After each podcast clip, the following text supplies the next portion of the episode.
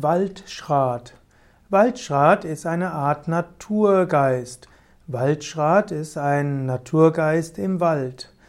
Waldschrat kann entweder ein kleiner Geist sein, ähnlich wie Heinzelmenschen, also Gnome und Zwerge.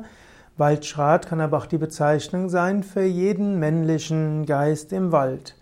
In einem anderen Kontext ist der Waldschrat sogar der Hüter des Waldes, also das Bewusstsein des ganzen Waldes.